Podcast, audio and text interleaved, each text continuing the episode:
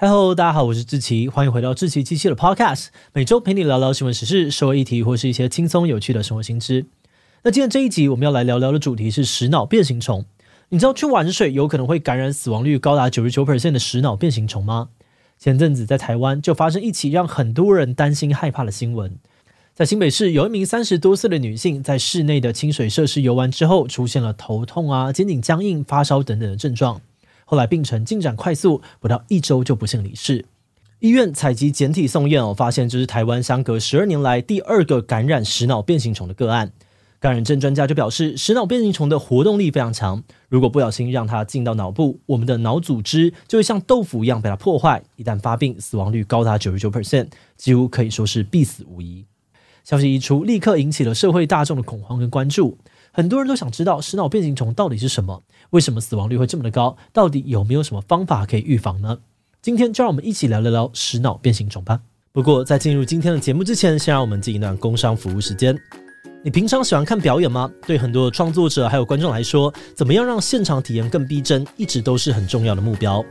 像是二零二二年演出的《向左走，向右走》，就利用了五 G 的大屏宽，打造了高画质 AR 投影。在下雨的场景里面，角色不再只是举着雨伞示意，而是透过虚实共创技术，让观众能够真正的感受到男女主角在大雨当中擦身而过的遗憾。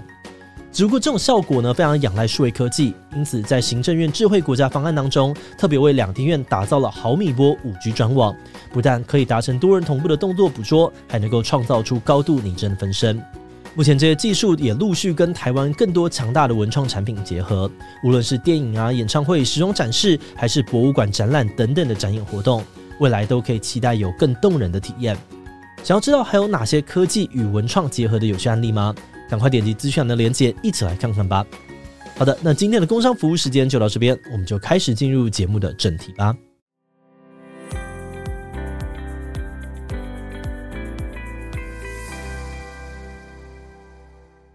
在解释到底什么是食脑变形虫之前呢，我们要先来聊聊内格里虫。根据美国 CDC，也就是美国疾病管制与预防中心的网站资料，内格里虫是一种在环境当中能够自由生存的单细胞阿米巴原虫，总共有四十多种，而其中呢，只有一种会感染人类。没错，它就是我们今天的主角——食脑变形虫。正式的名称又叫做浮氏内格里虫。食脑变形虫的体积非常的小，要用显微镜才看得到。它平常最喜欢温热的环境，在四十六度 C 时呢，活动力最强。但即使哦，在五十到六十五度 C 的高温下，它也能够短暂的存活几分钟到几小时。平常在温暖的淡水以及土壤当中，都能够看到它的踪迹，比如说湖泊啦、河流、温泉，甚至是工厂排出的温水，或是含氯量不足的泳池水等等。但如果是在含盐量比较高的海水，就还没有检验出食脑变形虫的案例。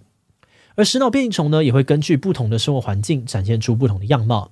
它们的生命周期会有三种不同的形态，包含了活动体、囊体以及鞭毛形态。至于要变成什么样子呢，则取决于它当下的生活环境。比如说，当环境适合它的时候，食脑变形虫呢就会用活动体在土壤当中爬来爬去找东西来吃。那如果环境变差了，它就会长出鞭毛去寻找更合适的地点。啊，万一这个温度太低，它就会变成囊体度过这段艰困的时期。根据研究，在冰点以上的低温呢，食脑变形虫的囊体可以存活好几个礼拜，甚至是好几个月。那因为食脑变形虫有鞭毛，所以有些人觉得它其实不算是阿米巴原虫，因为其他的阿米巴原虫主要都是用尾足来移动，大部分都没有鞭毛。诶，不过你知道吗？虽然食脑变形虫这个名字哦听起来超可怕，但实际上它其实对我们人类大脑没有什么兴趣。食脑变形虫的主要食物并不是我们的大脑，而是湖泊啊，还有河流沉积物当中的细菌。至于为什么它在很偶尔的情况之下会跑进我们的大脑呢？这其实是跟它特殊的感染途径有关。首先，哦食脑变形虫呢不会人传人，即使你喝了含有食脑变形虫的水，也不会被感染。这是因为这种寄生虫呢必须要透过鼻子才能够进入我们的身体，所以这种情况通常发生在我们游泳啊、潜水，或是把整个头泡进淡水的时候，特别是跳水哦，很容易让水冲进鼻子，增加感染的风险。此外呢，有些宗教活动会用水来清洁鼻子，或是冲洗鼻窦。那如果水受到污染呢，也有可能会被感染。不过，如果像是加湿器的喷雾，虽然会吸进鼻子，但目前还没有证据显示这样子的情况会感染食脑变形虫。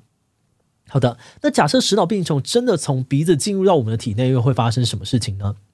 虽然说食脑变形虫比较爱吃细菌，但它一旦从鼻子进入人体，就会因为找不到食物，沿着鼻腔爬进大脑，并且开始破坏我们的脑组织，所以它才会被叫做是食脑变形虫。那在这种情况之下呢，就会引发一种致死率超高，名叫做浮氏内格里阿米巴脑膜脑炎的疾病，或是叫做原发性阿米巴脑膜脑炎，英文简称为 PAM。那患者在感染之后呢，会先有一到七天的潜伏期，平均在第五天左右发病。刚开始呢，会有头痛啊、发烧、恶心，还有呕吐的症状。接着会有颈部僵硬、抽搐、意识变化、譫妄、昏迷等等的脑炎症状。那这边也顺带一提哦，譫妄指的是呢，短时间内出现意识混乱，或者是有些精神异常的现象。那最后患者就会因为脑组织被破坏，导致脑肿胀而死亡。根据台湾疾管署的资料，一旦发病，死亡率就高达了九十九 percent，大部分的患者会在两周内过世。而且啊，虽然人类从发现食脑变形虫到现在已经将近六十年了，但可惜的是，目前我们还没有找到确定有效的方法可以对付它。而说到人类第一起确诊 PAM 的个案呢，发生在一九六五年的澳洲。当时的报告发现哦，这是个由新物种所引起的感染，所以就用原始作者之一迈尔坎·福勒的名字，将它命名为浮氏内格里虫。不过，澳洲并不是世界上面第一次出现食脑变形虫的地方。后来的美国学者回顾以前留存的尸检组织样本，发现其实早在1937年，美国的维吉尼亚州就已经有人感染过食脑变形虫。而除了美国，其他国家也都开始注意到这只危险的寄生虫，像是巴基斯坦哦，他们在最近的五年当中，每年大约都有十件的病例。去年的泰国啊、韩国以及今年的印度也都有传出零星的个案。而至于台湾呢，则是有过两名案例，一个呢是在2011年因为接触到温泉水感染过世的75岁男性。另外一位就是刚刚提到的三十多岁女性，不过在我们截稿的时候呢，她的感染源目前被认为是跟新北某间室内清水设施有关，但那个地方呢，只有地下室的积水有验出这只虫，其他地方都没有，所以到底怎么感染的，目前还是一团谜。总之，根据《远见》杂志的报道呢，目前在全世界一共有三百多起食脑变形虫的感染案例，而成功存活下来的只有少少的七个人。有患者的家属说，当他们得知家人感染这个疾病的时候，真的很无助。本来只是有一点点发烧，但到了第二天，患者就没有反应了。另外，也有家属分享，他们尝试过很多种方法，甚至还抽取脑袋附近的组织液做检查，但即使知道病因，能够采取的治疗措施很有限，效果也不太好。此外呢，美国 CDC 的网站也有提到，目前虽然有一些证据表明某些药物可能有用，但因为 PM 很罕见，病程又太快，目前大家呢还在努力的找出最适合的治疗药物还有方法。嗯，但话说回来啊，既然感染了就很难救，死亡率又高吓人，那我们可以做点什么提早预防吗？有些人认为，如果我们在下水之前先测测看水里面有没有食脑变虫，那不就万无一失了吗？呃，这个方法乍听好像可行哦，但实际上却有点困难。首先，食脑变虫在我们的日常生活当中其实很常见，但实际感染的病例却非常的少。也就是说，我们目前其实还没能够完全的掌握在哪种情况之下，食脑变虫会感染人类。再来，我们也还没有一个快速标准化的测试方法，可以测出水中食脑变形虫的数量，所以目前只能够消极的防护食脑变形虫进入我们的身体。比如说，在进行水上活动啊，或者泡温泉时，要尽量避免水进入鼻腔，或是把头部浸泡到水里面。那当我们去自然水域游玩的时候，也要避免去挖掘或者是搅动湖泊啊、池塘或是河流底部的沉积物，因为食脑变形虫很可能就在里面。